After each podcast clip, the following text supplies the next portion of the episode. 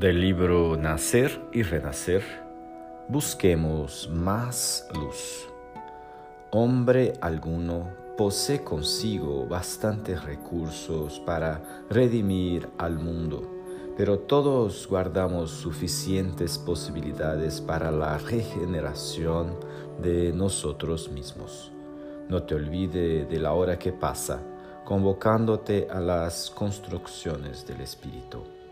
El patrimonio real de cada uno es aquel que se constituye de nuestras propias obras.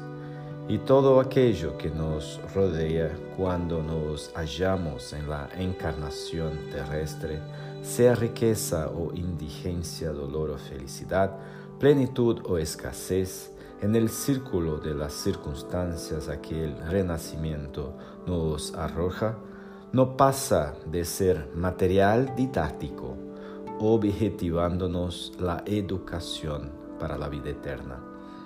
No te descuides del tiempo, la fuerza aparentemente inerte, susceptible de ofrecernos los medios necesarios a la acción edificante. Con los días algo producimos. Mientras el labrador diligente prepara cosechas de prosperidad y alegría, aquel otro que cruza los brazos a frente del arado forma solidificaciones de indiferencia que lo inclina a la penuria. Mientras el aprendiz de la sabiduría avanza hacia adelante, Trazando sendas de acceso al infinito, el estudiante holgazán coagula las sombras alrededor del grado en que la vida lo sitúa, demorándose en la estagnación. Resguarda tu propio cuerpo como bendito instrumento de elevación.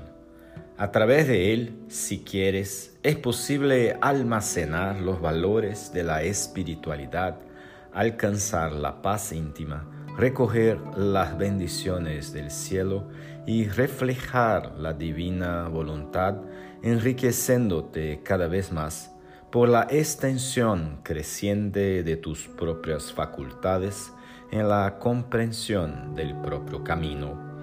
Busquemos más luz. Cuando el Maestro recomendó nos hiciésemos niños ante la ley, no se proponía retenernos en la ingenuidad o en la incultura. Procuraba crear en nosotros el estado imprescindible de receptividad al frente de la vida a fin de reajustarnos a los hilos de nuestros ideales sobre las bases de la verdadera sublimación.